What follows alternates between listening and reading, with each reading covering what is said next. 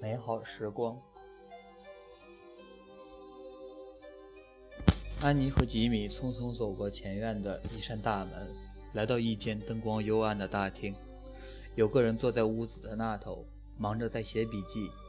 看到他们，开心地叫起来：“乖，过来一点，过来一点，让我看看你们。”他的声音和瘦小的身材，活像一只蟋蟀，一只不折不扣、快活的英格兰蟋蟀。他不停地翻本子，直到空白的一页才停手。你们是沙利文姐弟，对吗？安妮和吉米点头，背后传来马车夫老丁的脚步声。他们不约而同地回过头。此时人生地疏，无依无靠，片刻前才见面的老丁，仿佛是他们的百年知己。老丁来得正好，那人在桌子后面兴高采烈地招呼：“你们见过老丁了吧？”安妮和吉米再度点头。我叫郭兰杰，先让我提出几个问题，再安排你们的房间和床位。郭兰杰端详了安妮一会儿，然后拿起笔，先从你开始。你叫安妮·沙利文，对吗？是的，安妮答道。那人写了一阵，又问：“你多大岁数？”郭兰杰等了半天，没有回答。屋里一片寂静。几岁？还是同样的问题。你多大了？生日是什么时候？什么时候生的？安妮回答：“七月四日。”安妮脸不红心不惊地撒着自己编织的谎言。七月四日是美国开国纪念日，是一个象征幸福、快乐、充满希望的佳节。这一天总是洋溢着兴奋，爆竹、烟火、噼啪庆祝，小孩娇嫩的欢笑，嘴里冰淇淋缓缓融化，沁出浓郁的甜香。他根本不知自己生辰何时。假设七月四日沾个光又何妨？郭兰杰记下，哪一年的七月四日？安妮，你到底几岁？八岁、九岁、十岁？他应该知道自己几岁的。这一次回答没有顺口溜出。快十岁了吗？郭兰杰自言自语。就是大小姐了。老丁，你说呢？老丁摇摇头，看看怀表。我想八岁吧。这些对答都一一记在那个大本子上。郭兰杰猜错了。依他的年龄，安妮显得又瘦又小。其实再过两个月，四月十四日，他将满十岁。好，你的资料齐全了。我们问完小弟弟的几个问题，就一切完备了。郭兰杰转向老丁，感慨万分地说道：“这么小小的年纪就到德士堡来，真叫人心疼。这除了收容那些弃婴，他们两个年纪是最小的，真可怜。”郭兰杰最后看了看记载安妮和吉米的那一页，名字、籍贯、出生年月日。该写的都写了，信不信？除了命运，谁又能安排这两个小孩千里迢迢到这里呢？他心中默默地想，这一切都源于安妮未出生以前。他的父母是爱尔兰人，那年头，爱尔兰闹饥荒，有二十多年五谷不收，遍地荒芜，贫困的小店农家只好把家里东西一样一样的卖掉，卖田卖地，卖到最后无立锥之地，穷得三餐不继。饥寒交迫，他们只剩下两条路：留下来等着饿死，或远离故乡，漂泊异地，另谋生路。一八六零年，逃荒者像澎湃的海浪般涌进美洲新大陆。年初，沙利文老师的沙利文家族的托马斯和爱丽丝夫妇逃离故乡爱尔兰，移民到新大陆。托马斯务农，他带着妻子到马赛诸塞州的小农村石鹿港落脚。他听说此地工作机会较多，容易糊口，并且很快在附近农庄找到了打短工的工作。开始时，沙利文夫妇还感到孤单寂寞。不久后，爱尔兰人一批接着一批，陆陆续续地移民到该地。他们觉得此地虽然不是故乡爱尔兰，日子却比故乡好过得多。1866年4月14日，他们生下了第一个孩子。牧师给小孩子洗礼时。问给婴儿取什么名字时，爱丽丝虚弱的微笑低语：“Jane，简是受洗名，但从一开始大家都喊她安妮。”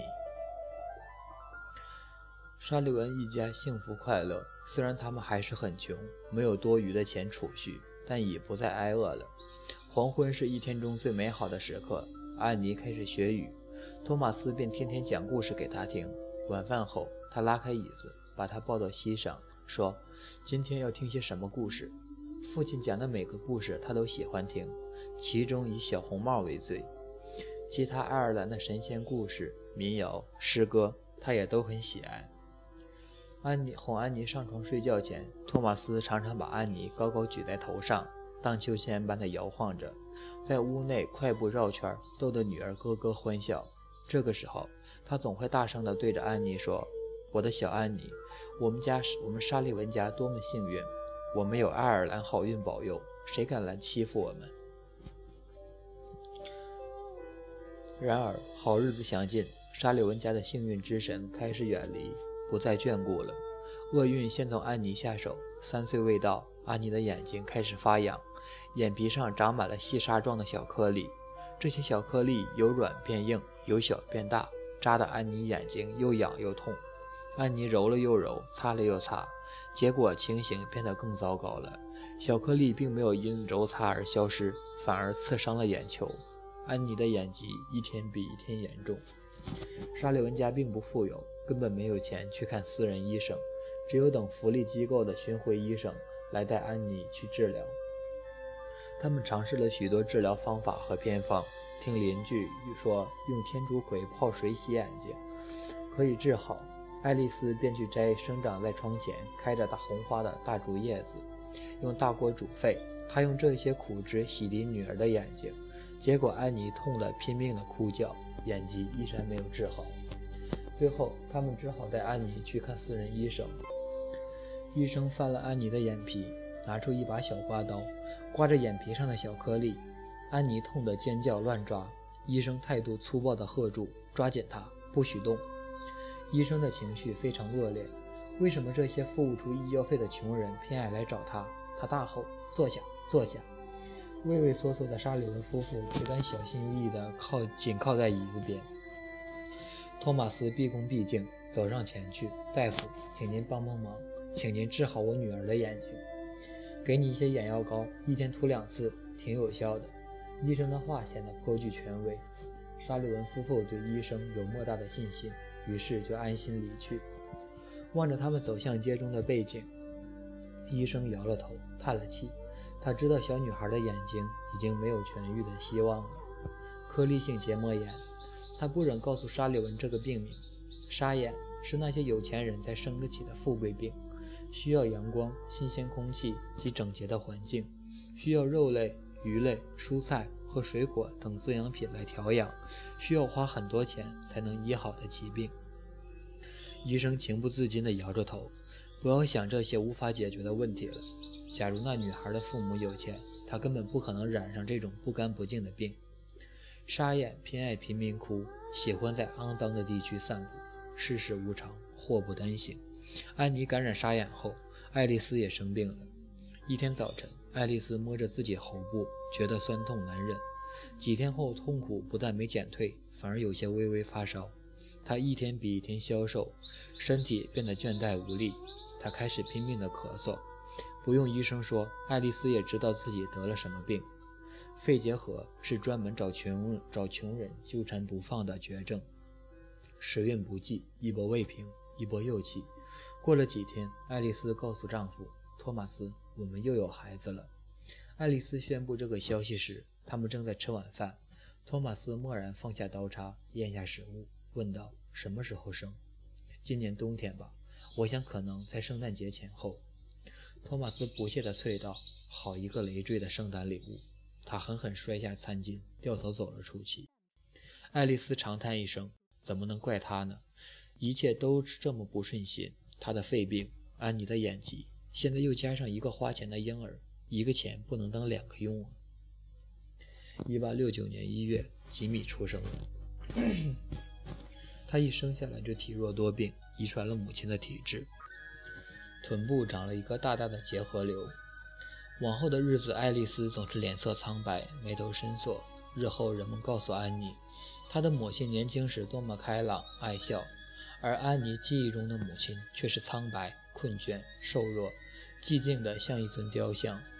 安妮与她父亲仍有快乐时光，她继续为女儿唱歌、跳舞，说一些令人开心的故事，只是次数在逐渐减少。有些回忆令他永生难忘，其中一幕是父亲蹲在他身旁，问他今天痛吗？安妮点点头，她知道父亲说的是她的眼睛。我的小宝贝儿，来吧，天气这么好，我带你出去走走。托马斯牵着她的手，父女俩走了五里路，到了临镇西乡。托马斯听说此地来了一位眼科医生，所以特地带安妮来。但是检查过安妮的眼睛后，医生只是摇摇头。离开医生诊所，回家的路上，托马斯在安妮身边蹲下，搂着她说：“宝贝，不要担心。这个医生虽然不能看好你的医生医毛病，但爸爸总会找到一个好医生来医好你的眼睛的。”他拍着胸脯保证。他把安妮扛在肩上，等你长大一点，我就带你回到我们的家乡爱尔兰，用爱尔兰香农河的河水洗净你的眼睛，就不会再痛了。他满怀深情地加上一句：“那是世界上最好的药水。”听得安妮眼睛发亮。瘦小的他岂知从美国马赛诸塞州回到爱尔兰的香农河，路途是多么的遥远。托马斯带着女儿走到镇中心的繁华区，一家商店橱窗里展示了一顶美丽的白色草帽。嗨，他的鼻尖贴着橱窗玻璃上，赞叹地叫起来。白色的帽子上有一条淡蓝色蕾丝带垂在后面。托马斯看看女儿，拍了拍她的肩膀，走进店里。安妮看到售货员从橱窗里取下帽子。几分钟后，托马斯走出来，把帽子戴在安妮头上。这是他一生中的第一顶帽子，美得像童话故事中小仙女头上的帽子。戴着世界上最美丽的帽子，他一路欢笑回到家。病魔亲临家人，托马斯面对接踵而来的重重困难，显得手足无措。他不知道怎么样才能摆脱心中的忧虑和烦恼。沉重的负担和悲哀折腾着托马斯，他慢慢迷失正念，开始学会了借酒消愁。然而举杯消愁，愁更愁。托马斯常常喝得烂醉才回家。他们又生了一个小孩，爱丽丝病得奄奄一息，骨瘦如柴。婴儿又吵又闹，他没有多余的精力只顾及安妮。安妮年幼，不懂得尘世坎坷，不解人意。她需要家人关怀示爱，然而她的双亲没有多余的爱滋润她、呵护她。等心里的不安和焦虑纠葛在一起，化为一把无名火，使她变得愤怒。常常狂妄地发脾气，安妮已经没有办法控制自己了。她由快乐天真变成暴躁易怒的小女孩。无知的安妮宣泄着她的情绪，和大人迥然不同。她用自己的方式，用整个身体冲击小生命中的郁郁闷。他大声嘶喊、吼叫、东撕西摔，试图抗拒莫名的恐惧。他的脾气让人不能忍受，以至于邻居们都叫他令人讨厌的小孩。有一次，他把手伸进烤箱里拿面包，不小心被火烫到。虽然这是自己的错误，他却勃然大怒，抓起了火钳，夹起面包，使劲地摔在地上。眼看安妮愤怒地糟蹋他们的宝贵口粮，母亲只能无力地呻吟：“安妮，安妮。”另外有一次，爱丽丝叫安妮照顾睡在摇篮里的妹妹玛丽。安妮摇一摇，不觉怒从怒气从中而来。打从心眼里，她就不喜欢玛丽。玛丽夺走了妈妈所有的联系和怜爱。她越想越生气，愤怒地摇，用力摇晃，咚的一声，小婴儿从摇篮里滚下来。那一天晚上，父亲狠狠地揍了她。她咬紧牙根，滴泪不流。从此，怨恨更像燎燎原的野火，难以平息。安妮的坏脾气有增无减，直到不可收拾。每天早晨，她喜欢看她父亲刮胡子。这一天，看到刮胡膏的瓶口沾满了泡沫，她注视了一会儿，泡沫裹着胡子，裹着胡子，多么好玩！她的手慢慢靠去，伸到肥皂泡里。不巧，托马斯的情绪也不好，把手拿开，他打了安妮的小手。这一巴掌点燃了安妮的夙愿和积恨，瞬间像火药爆炸一样。安妮举起手边的瓶瓶罐罐，对着镜子一个接一个狠狠地掷去，镜片碎落满地，留下木头空旷，颤颤震动。安妮嘶声裂叫，父亲没有动手打她，也没有破口大骂，而是呆若木鸡，喃喃自语：“是魔鬼缠身，是鬼迷心窍。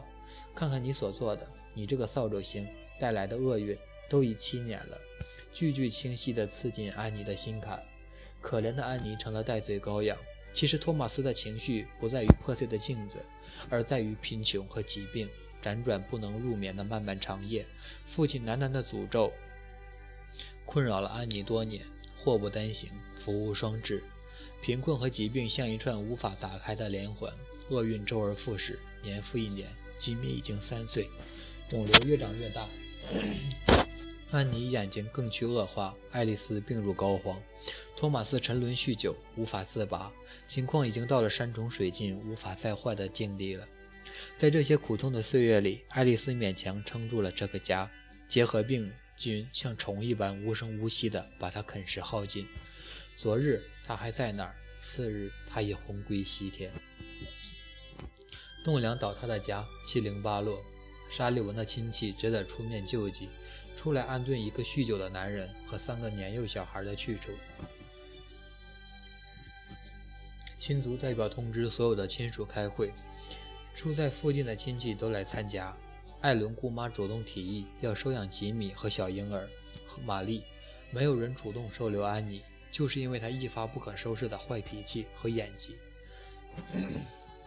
经过一番推诿后，大家决定由堂哥约翰和堂嫂苏达西收留安妮。约翰有钱，可不是吗？好歹他拥有一个制烟厂，虽然不算大，却也算是自己当老板，独自经营。你们最宽裕，该你们抚养。大家异口同声地要求他们收养安妮。你们毫无道理，只是嫉妒我们。苏达西大叫不平，但他推不开道义责任。当天下午，他们只得把安妮带回家。苏达西尽他所能，有心善待这个不速之客，无奈安妮仇视一切家教规范。在他在安妮心中，他已一无所有，只剩下不可侵犯的自由。自己得好好保护自己。他幼稚，没有正确的是非观，一切只是出于本能，不择手段，不可理喻地维护所谓自由。三番五次，他的粗暴野蛮把苏达西吓得不愿意再招惹他了。家规教养无法适用在他身上，苏达西堂嫂也就撒手不管，不闻不问，任由他自生自灭了。有一阵子，安妮过得很惬意。春天到来，安妮在田野里游荡，从这个牧场到那个草原，坐在苹果树下编织白日梦，躺在干草稻堆、干稻草堆上发呆，混过日子。只要离开寄养的家，他就心安、舒坦、快乐。一天晚上，约翰告诉太太：“你猜，我今天看到安妮在做些什么事？我看到她躺在谷仓后面那片草地上。”我足足观察了五分钟，她高举着手，一动不动。有只小麻雀从树上飞下来，掠过她身上，看了她一眼，飞走了。安妮还是不动，那只小麻雀竟然又飞回来，停在她的手指上。他们就这样子，像老朋友似的互相观看，真是不可思议。苏达西冷冷地哼道：“有什么好奇怪？小鸟的朋友，岂止是小鸟？它就像一头野兽，养一只小马或小牛，都比养它好得多。”约翰感慨道：“在家里无恶不作，在外面却可以这般温驯而有耐心。”秋天来了，学校要开学了，安妮也到了该入学的年龄。一天，他找到苏达西堂嫂，用兴奋而激动的声音颤抖地问：“我可不可以去上学？”“不要做白日梦了。”苏达西嗤之以鼻。“凭你这一双眼睛，一辈子也别想读书写字。”圣诞节快要到了，约翰和苏达西几乎每天拿着大包小包的东西进入前面大客厅。他们将圣诞礼物存放在前厅，所有的小孩都不准踏入。安妮当然是唯一例外，她一再进进出出。一天，她发现一个非常美丽的洋娃娃，乖乖地坐在椅子上，一双蓝色深邃的眼睛，满头金色卷发，细瓷做的脸蛋光显粉嫩，镶着蕾丝花边的拖地。长礼服裹住她。灰暗的大客厅，安妮无法看清楚。虽然她视力微弱，却看得出这个洋娃娃美丽非凡，举世无双。从此以后，安妮不时地溜进去看那个洋娃娃。她抱着洋娃娃展摆、抚慰、亲一亲。圣诞节前的这些相处，使她误认为这个洋娃娃非她莫属了。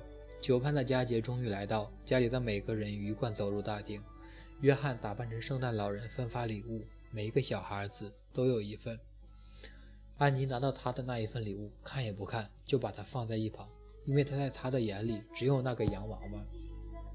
他在等着抱洋娃娃呢。然而，约翰拿起了它，给了自己的女儿。瞬间，安妮不能相信自己的眼睛，她冻住了似的凝然直立。她突然冲出来，一把抢过娃娃，揪住金色卷发，把她狠狠地摔在地上。他发疯似的扔、踢、摔身边的所有东西。约翰好不容易嫁入他时，他已毁掉了全家的佳节气氛，真叫人受不了。于是又开了家族会议，大家一再商量安妮的去留。他们已经厌倦了扮演慈善好人的角色了。当初收留孩子只是碍于情面，无法推脱罢了。不过艾伦姑妈是例外，她说玛丽乖巧可爱，自己喜欢这孩子，愿意继续收养。而吉米的臀部的肿瘤病况也越来越严重，他已无法承担医药费。至于安妮，没有人能驯服，也就没有人愿意收留她。约翰夫妇回家前，安妮和吉米的命运已定。家族会议决定将他们送到德士堡救济院，从此以后与沙利文家族的人毫不相干。